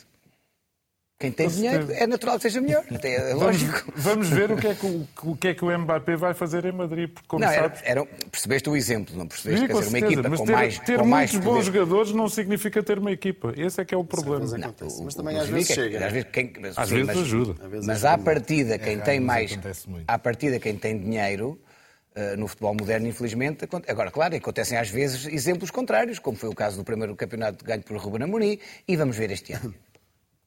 Vamos ver agora também aquilo que aconteceu em eh, Barcelos. O técnico do Gil Vicente considera que a equipa foi recompensada por nunca ter desistido. O técnico do Porto, Sérgio Conceição, admite que os azuis e brancos não ganharam o jogo por culpa própria. Diz também que a luta por um dos dois primeiros lugares do campeonato está cada vez mais complicada. Estamos a falar de pontos perdidos, eh, sinceramente por culpa, por culpa própria uma pontinha de sorte também é verdade que, que falta em alguns momentos do jogo uh, e depois num ou noutro erro individual acabamos por sofrer um, um empate completamente injusto. Aconteceu no Bessa, aconteceu com, o Rio em casa, aconteceu hoje e são, são muitos pontos perdidos onde chegamos ao fim do jogo ou por infelicidade de uma terceira equipa ou por uh, falta de eficácia ofensiva não ganhamos os jogos. E quando é assim torna-se difícil. No final do jogo acabamos de ter uh, a pontinha de sorte, mas também merecida, porque os jogadores acreditaram sempre e acabamos por, por chegar à igualdade. É um, mais um ponto nesta nossa caminhada, nesta nossa longa maratona e pensar já no jogo do, do Casa Pia, que é o jogo mais importante do campeonato. Porto empate em Barcelos, Miguel, depois de uma vitória muito elogiada e muito importante a vários, sob vários níveis frente ao Arsenal, é caso para uhum. perguntar onde é que andou hoje aquela equipa que, de alguma forma, não digo que espantou a Europa, mas que mereceu o elogio de toda a Europa na quarta-feira. O jogo, o jogo frente ao Arsenal foi um jogo taticamente muito bem ganho pelo Sérgio Conceição. uma equipa que soube esperar o seu momento, podia não ter acontecido, mas que percebeu que se calhar só daquela forma conseguiria derrotar o Arsenal, jogar para ganhar. E foi o que o Sérgio fez, jogando defensivamente e depois explorando sempre a profundidade, um bocadinho a lembrar os tempos do seria Marega. Seria impossível fazer isto em Barcelos, claro. Mas seria impossível fazê-lo em Barcelos. O contexto é outro, o adversário é também outro. Portanto, o que me parece é que esta equipa, que está talhada para poder defender e depois lançar contra-ataque em profundidade, porque tem Galeno, porque tem Avanilson, porque tem Francisco Conceição, há ali um, momentos de rapidez com espaço, não é? E de ataque a esse tipo, a esse tipo de profundidade porque há muitas, ah, mas na realidade, olhando para o que foi Gil Vicente, o jogo em Barcelos, foi um pouco mais do mesmo daquilo que tem acontecido em muitos jogos.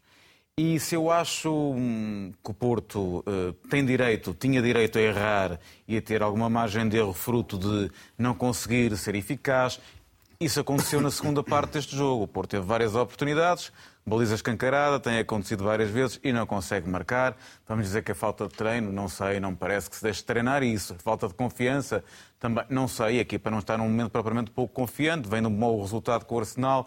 Eh, é falta de capacidade. Bom, estamos a falar de Evanilson, estamos a falar de Galeno, estamos a falar de, de Taremi, não é o caso, mas estamos a falar de atacantes com, com peso. Estamos a falar de gente que sabe, uma grande sabe jogar a bola. Eu admito minutos. que não se consiga desbloquear um adversário fechado, mas falhar com a baliza à frente só com o guarda-redes, já PP já não é uma coisa, eh, é uma coisa que, não, que, só que por acaso não acontece. Quando os jogadores profissionais normalmente marcam, nós próprios com a baliza à frente temos a hipótese de conseguir marcar com alguma ligeireza. Não me incomoda muito a segunda parte do Porto, vamos dizer que tivemos azar. Agora, o que eu não posso admitir é que aconteça uma primeira parte como aquelas. E mais uma vez o Porto deu 45 minutos ao adversário. É uma primeira parte absolutamente incompreensível. Incompreensível, inadmissível. Sobretudo no momento em que o Porto está. Então o Porto vem de um jogo com o Arsenal, onde consegue uma vitória que é histórica, é difícil, que nos põe ainda na possibilidade de conseguirmos ultrapassar esta eliminatória e passarmos aos quartos de final da Liga dos Campeões, onde só nós estamos enquanto equipas portuguesas. Como sempre, a mostrar uma identidade europeia inacreditável, indesmentível. E depois chegamos a Barcelos e fazemos mais uma vez aqueles erros claros que temos feito ao longo da temporada toda. Que já nos puseram a jeito, nomeadamente no início do campeonato, para perder pontos que só não perdemos que marcávamos nos últimos minutos. Isto, o Porto já podia estar no quarto ou quinto lugar. À custa desta brincadeira. Ora, não é uma brincadeira. Uma equipa não pode, ou uma equipa como o Porto, que não tem margem de erro, não pode entrar num jogo com um remate à baliza no fim da primeira parte, com zero oportunidades criadas. O Porto, aos sete minutos da segunda parte, tinha cinco remates à baliza. Em sete minutos tinha cinco remates à baliza. Quatro na segunda parte. Uma em 45 minutos. O que é que o Porto, diz o povo, andou a fazer na primeira parte? O que é que andou a fazer? Eu não sei. Eu não sei, não explico, mas estou profundamente zangado porque acho que é inadmissível que uma equipa profissional, com resultados, com capacidade, que está a lutar para ir à Liga dos Campeões, não perceba que não pode nunca dar 45 minutos nesta fase ao adversário porque corre o risco do último jogo que vai ver na Champions durante um ano e meio ser aquele que acabou de ganhar o Arsenal. Blessing, o que é que aconteceu ao Porto hoje em Barcelos? Uh, acho que há várias formas de, de, explicar o que se passou. Na primeira parte, é absolutamente óbvio o Gil Vicente com uma postura uh, defender muito mais próximo da sua baliza, portanto, com o bloco muito mais compacto. Uh, e o Futebol Clube do Porto não foi capaz de desmontar, sobretudo eh, porque faltou alguma intencionalidade na forma como os jogadores do Porto atacavam e faltou alguma agressividade eh, nos momentos das segundas bolas ali próximas da área, que o Clube do Porto costuma ser muito contundente e criar muitas situações eh, daí, recupera a bola, a equipa adversária está num posicionamento defensivo de corte e o Porto costuma conseguir criar a partir daí e não o conseguiu fazer tanto neste, neste jogo. Houve também um menor envolvimento dos laterais do ponto de vista ofensivo, e Sérgio Conceição costuma projetar até algumas vezes os dois laterais, eh, e nesta primeira parte não aconteceu tantas vezes, e no início da segunda parte parece-me eh, que isso aconteceu melhor. E também o Futebol do Porto passou a recuperar mais bolas no seu meio campo ofensivo. Eh, fruto disso, acho que o posicionamento de PP alterou-se um pouco, em vez de estar tão atrás de Evan Nilsson, juntou-se mais próximo da, da, frente de ataque. O Porto passou a ser mais agressivo eh, também na pressão, porque colocou mais um homem Sim. Eh, próximo da linha defensiva do Gil Vicente. E por isso conseguiu rematar mais, conseguiu criar, logo nos primeiros minutos, mais situações de gol. E assim que marca, parece-me que as características do jogo mudam completamente. Eh, porque apesar de tudo, e apesar da maior intensidade e agressividade do Porto, o Porto tem, eh, até ter marcado o gol, tem eh, mais uma ocasião de gol só. E a partir daí é que começa a criar muito, porque o Gil Vicente é obrigado a esticar-se no campo, o Porto tem mais espaço, o jogo parte-se, tanto que a posse de bola ficou muito mais dividida na segunda parte e, sobretudo, a partir desse momento do que na primeira. E o Porto tem ocasiões de gol em Catadupi e aí parece-me eh, que Evan Nilsson esteve muito desinspirado, um jogador que costuma ser eh, bastante assertivo no momento da finalização. Eu sinto que eh, o penalti falhado pode ter afetado um pouco do ponto de vista mental. E também sinto que, apesar de tudo, os jogadores do Porto parece-me que sentem que estão longe do título e que, portanto, desse ponto de vista, o foco não é exatamente igual e a crença não é exatamente a mesma do que se estivessem mais próximos do, dos seus adversários. Um, por último, obviamente que o Gil Vicente acaba por fazer um gol e Sérgio Conceição apontou erros individuais aconteceram.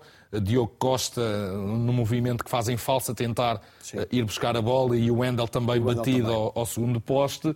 Um, mas, sobretudo, parece-me que há muito de mérito do Clube do Porto, como disse Sérgio Conceição. Falhou muitas ocasiões. O Miguel já disse, na primeira parte o Porto não criou absolutamente nada. Uh, e, portanto, uh, há aqui eh, fatores para Sérgio Conceição trabalhar, sobretudo os seus jogadores, parece, do ponto de vista mental. João, já não colocas o Porto na lista restrita de candidatos ao título? A luta é dois agora? Não, não, não. Nessa não me apanhas, não. Uh, apesar da distância uh, e tendo em conta Pode que... ficar a 10 pontos da liderança se no jogo em atraso o Sporting conseguir vencer. Sim, para já está a 9. Estará a 9. Para já o líder somos nós, graças sim. a Deus. Uh, o que é que Não, mas eu não, eu não excluo o Futebol Clube do Porto de coisa nenhuma e ainda menos excluo em função daquilo, daquilo que vi na quarta-feira. O Miguel fez, fez a análise do jogo. Eu diria que o Arsenal, que me parece que, me parece que entrou um bocado na, naquela base das equipas um bocadinho arrogantezinhas, às vezes o Benfica uhum. também é, e o Sporting também é, e o Porto também é, que é. Não é, preciso, não é preciso correr muito porque isto vai se resolver. Deixa andar. E a partir dos 65 minutos percebeu-se nitidamente que o Arsenal estava satisfeitíssimo com o empate. E é por isso que perde o jogo. Uhum. Porque é exatamente aí que o, que o, que o futebol do Porto começa a, a ter mais contragolpe, a subir mais, depois de um jogo tático. Eu acho, eu acho que o jogo entre o Porto e o Arsenal devia ser estudado. Uh, e, devia, e devia ser explicado uh, como é que uma equipa que, lá está, lá vou eu falar no dinheiro, como é que uma equipa com menos recursos consegue jogar de uma maneira tão inteligente, tão concentrada, tão coesa como o Futebol Clube do Porto jogou. Jogou frente ao Arsenal. Acho que hoje em Barcelos é, é, é, foi aquilo que eu pensei, mas estes senhores são os mesmos, ou alguns dos mesmos que jogaram na, na quarta-feira, é que não parecia. Porque nada, nada daquilo, sobretudo na primeira parte, Miguel tem razão, nada daquilo. ficou foi... no banco. Pois, quer dizer, está bem, eu percebo a gestão, mas depois daquele gol maravilhoso que o, que o Galeno marca, era mesmo ele que tinha que ficar no banco, não sei. Isso o Sérgio Conceição saberá melhor. Deixa-me só dizer isto. Para terminar. Da mesma maneira que, que, que eu confesso que, que, não posso dizer que estava à espera do gol do Galeno quase na última jogada, mas eu disse o Porto, o Porto pode ganhar isto. Eu hoje estava a ver, os dois jogos foram ao mesmo tempo, o Benfica já tinha acabado e então estava com muito mais atenção ao, ao, ao Gil Vicente Porto. Estavas a achar que podia acontecer o que não, aconteceu? Eu estava a ver o jogo com um grande amigo meu, portista, e não era o Miguel, um, que me disse assim: o Porto, se não marca o segundo golo, vai empatar este jogo. E, aconteceu. e não se enganou. Nuno, rapidamente queria também ouvir-te sobre o Porto para te fazer a mesma pergunta que fiz ao João. Eh, ainda colocas o Porto como candidato ao título ou não? Não querendo fazer santa aliança, eu estava a ver o jogo com um amigo meu do Porto Estava a ver um jogo com um amigo meu do Porto que me disse precisamente o mesmo. Já não vou olhar para, o, para, para a televisão porque o Porto vai sofrer um gol. E não era o mesmo, porque tu, tu estás no Não, não era o mesmo, não era o mesmo, era o mesmo. Era, era, era o Tiago Areias, o nosso técnico, um dos nossos técnicos. Bem. bem. eu acho que o, Rapidamente, o do Porto, por favor. o futebol do Porto hoje deu um, um, um passo gigante atrás. Contudo, eu acho que ainda pode ter uma palavra a dizer no campeonato, sobretudo se os, as recepções, quer a Sporting, quer a Benfica, uh, uh, derem um, um género de um efeito uh, talismã para, depois, para, para, o final da época. Eu acho que se o Porto conseguir ganhar os dois jogos em casa, quer com o Sporting, quer com o Benfica, eu acho que sim, pode motivar para uma reta final que, que pode ser apetecível para o público e para, e para os fãs do, do Futebol do Porto. Agora, neste momento, tem mais problemas do que certezas e isso, quando faltam não muitas jornadas para o campeonato acabar, pode ser um problema.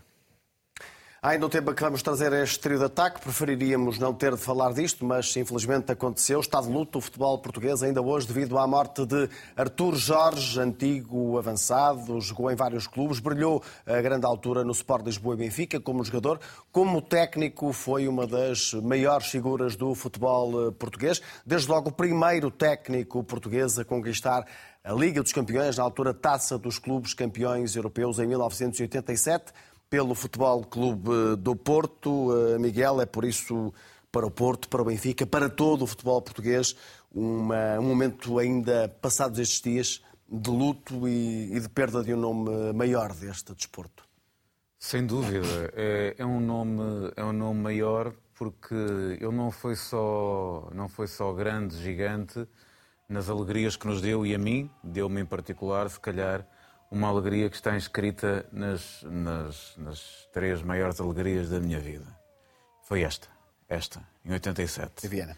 Onde eu, enquanto miúdo, percebi que do nada um clube que eu pensei estar condenado ainda, 87, tinha ainda uma, uma idade mais pequenina, a ser um clube que ia ganhar uns campeonatos e tal, e, e de repente vejo na capa do 11 Futebol e, e, nas revistas internacionais uma adger com uma bola achar e foi este este Rei Artur foi o Rei Artur que, que contribuiu muito para que isso acontecesse que me deu isso tudo também. Uh, e, portanto, é um, é um treinador que depois tive a oportunidade de entrevistar com muita felicidade uh, noutro canal, de uma, de, uma, de uma cordialidade, de uma inteligência, de, do que não dizia, muitas vezes o que não dizia, mas percebia-se que havia ali uma alma que, uh, de inteligência, uma, alma de mundo de evidência, uma alma gigante, uma alma que não foi só de futebol, uma alma que foi da, da, da, da cultura, que foi do ensino, alguém que, que, fez um caminho muito atípico e, como quase todos aqueles que fazem caminhos atípicos, ainda por cima vencedores, uh, quando acabam por aliar isso a uma a bondade e a saber estar, são pessoas que deixam saudade e que deixam, neste caso também, uma gigante marca no futebol português e na alegria do coração de muita gente, portista e benfiquista, sobretudo. João, falemos de Artur Jorge, que também foi treinador do Benfica, não teve uma passagem bem sucedida, uhum. mas como jogador, hum, eu vi esses números, em 131 jogos foram 104 golos eh, pelo Benfica. Eh, é nessa passagem como jogador que, que o recordas com ainda maior entusiasmo e sei que este tema está no teu fundo e não apenas Artur Jorge, e se quiseres começar por aí. Alguém, alguém me... Começo pelo fundo Sim. porque juntei, juntei o Artur Jorge a outro ex-campeão do, do, Benfica, que também morreu esta semana, Rui Rodrigues, uh, que tinha vindo da Académica, tal e qual tal como Artur Jorge. Uh, mas em relação a Artur Jorge, fundamentalmente gostava de dizer isto. Eu, quando, quando era miúdo, vamos lhe chamar assim, uh, adolescente, e era jogador de futebol, não queria ser o Eusébio, nem queria ser o Coluna, queria ser o Artur Jorge. Porquê? o Artur Jorge, segundo os entendidos, tinha inventado uma coisa chamada pontapé de moinho. Sim. E eu tentei, algumas dezenas de vezes, fazer aquilo e depois, quando percebi que ia, que ia fraturar as costelas e não ia conseguir fazer aquilo, desisti. Mas era realmente um ídolo.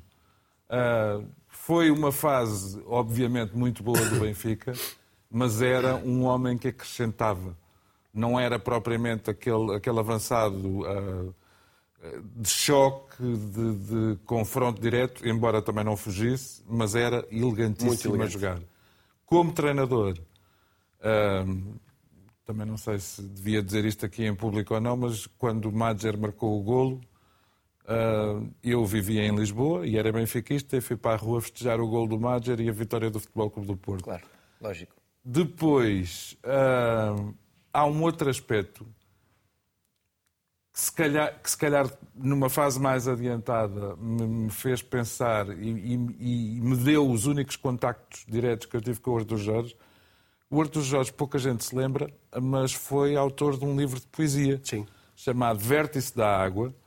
E depois, como é costume em alguma, algumas zonas mais complicadas da tribo do futebol, gozavam com ele, vai-te embora o poeta, quando as coisas corriam mal nos clubes. Foi, alguém disse esta semana, foi um homem que uh, deu dignidade à profissão de jogador de futebol, à profissão de treinador de futebol. Foi o primeiro presidente do sindicato. Primeiro presidente do sindicato de jogadores, foi candidato a deputado, candidato a deputado à Assembleia. Um, e por isso mesmo acho que é uma referência. E José Mourinho disse muito bem. Uh, se, provavelmente, sendo o primeiro português, uh, o primeiro treinador português a ganhar a Taça dos Campeões, era indiscutivelmente um dos grandes. Não vos consigo dar mais do que 30 segundos a cada um, Nuno e Blessing, começando por ti, Nuno, uh, sobre a Torre Jorge, nos tens a Sim, dizer. É, é uma, uma dor tremenda, uma, uma das, das grandes almas do futebol português, e sim, naquela noite em que o Porto ganha a Taça dos Campeões Europeus, eu recordo como as, das minhas primeiras grandes alegrias, porque não era o Porto que estava ali a jogar, era Portugal. E sim, o, o, grande, o grande líder daquela equipa e daquele calcanhar, sobretudo, um, era este senhor. E, e, e, obviamente, quando eu soube da notícia, fiquei triste, porque também um, é uma parte da nossa história enquanto adeptos de futebol que, que, se vai apagando. Mas felizmente temos imagens, temos memória e, como o João disse, até livros de poesia temos. Uh, que a memória se perdure pelo tempo, porque era realmente um, um grande homem, este Artur Jorge. Blessing, tu és treinador, uh, Artur Jorge é alguém que é uma referência para, para esta classe dos treinadores? Eh, sim, sobretudo uh, por aquilo que, que o João disse que José Mourinho referenciou, mas acho que há muita gente que se esquece que Artur Jorge foi para a França, portanto, se não foi o primeiro, foi um dos primeiros treinadores portugueses a ir para fora e, sobretudo, foi um que teve sucesso, foi campeão pelo Paris Saint-Germain. Saint Um, e, portanto, quando se fala de José Mourinho, por exemplo, como referência para abrir portas a treinadores portugueses, antes disso, muito claro. antes disso, já Artur Jorge o tinha feito e, portanto, uh, acho que é admirável, é uma perda uh, muito grande para, para o futebol. De certeza absoluta de que todos os treinadores o admiram. Vamos a topo e fundo. Começo por ti, eh, Nuno. Topo e fundo, rapidamente. No meu topo, o, o trio europeu, uh, uh, Sporting, Benfica e Porto, elevaram o nome de Portugal. O Benfica conseguiu, com um empate em França, passar a o Sporting também, e o Futebol Clube do Porto com uma grande vitória sobre o Arsenal, que abre boas perspectivas para, para o que aí vem.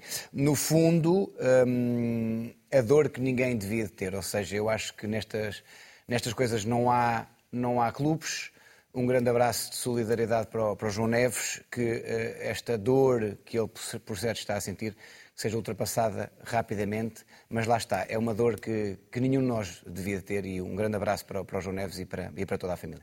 Sem dúvida. O teu topo é o que falta, João. O meu topo é dividido pelo João Neves uh, e pelo Anatoly Trubin. Por razões distintas, eu chamei-lhe uh, fora de campo, dentro da vida, o João Neves, o Nuno já disse já quase explicou. tudo. Uh, muito rapidamente, é só dizer que, que, foi o João Neves que insistiu a que estava disponível para o jogo. Evidentemente a decisão era do treinador, mas acabou por jogar. E aquela imagem no fim do jogo, com o carinho dos colegas e a solidariedade e o apoio dos adeptos, é, é disso que se faz o futebol. E agradeço ao Pedro Gonçalves, jogador do Sporting, que não deixou de referenciar isso uh, no fim de um jogo. O Anatoly Trubin está ali por razões diferentes. É ucraniano, vive em Portugal e, ao contrário do que acontece muitas vezes com os jogadores de futebol, saiu à rua, manifestou-se pelo seu país, esteve na vigília pela, pela Ucrânia e contou a sua história de guerra, uh, que eu acho que pode ser um exemplo e pode ser um chamariz. Miguel, em 30 segundos, topo e fundo. No topo, a imagem de Galeno, a imagem de Galeno porque marca um gol absolutamente extraordinário na Liga dos Campeões uh, e que reforça esta coisa, esta identidade Champions que o Porto parece ter, mas que não pode esquecer também que sai daqui para ir para a Champions com o passaporte luso. Portanto, aqui na Lusitânia será suposto ser mais e melhor. No fundo, no fundo a imagem de Miquel Arteta, uh, treinador do Arsenal. Arsenal, que parece não ter compreendido o que aconteceu no Dragão, aponta ao árbitro, aponta, não percebeu que não teve nada do jogo. Não teve nada do jogo porque o Porto não lhe permitiu nada do jogo. Queria, obviamente, e para além disto, eh, abraçar com condolências a família e os amigos do Dr. Jorge e, obviamente, do querido João Neves. E assim terminamos o treino de ataque. Regressamos de hoje a oito dias, um dia especial, porque teremos clássico no Dragão entre Porto e Benfica. Boa noite. Continuo com a RTP.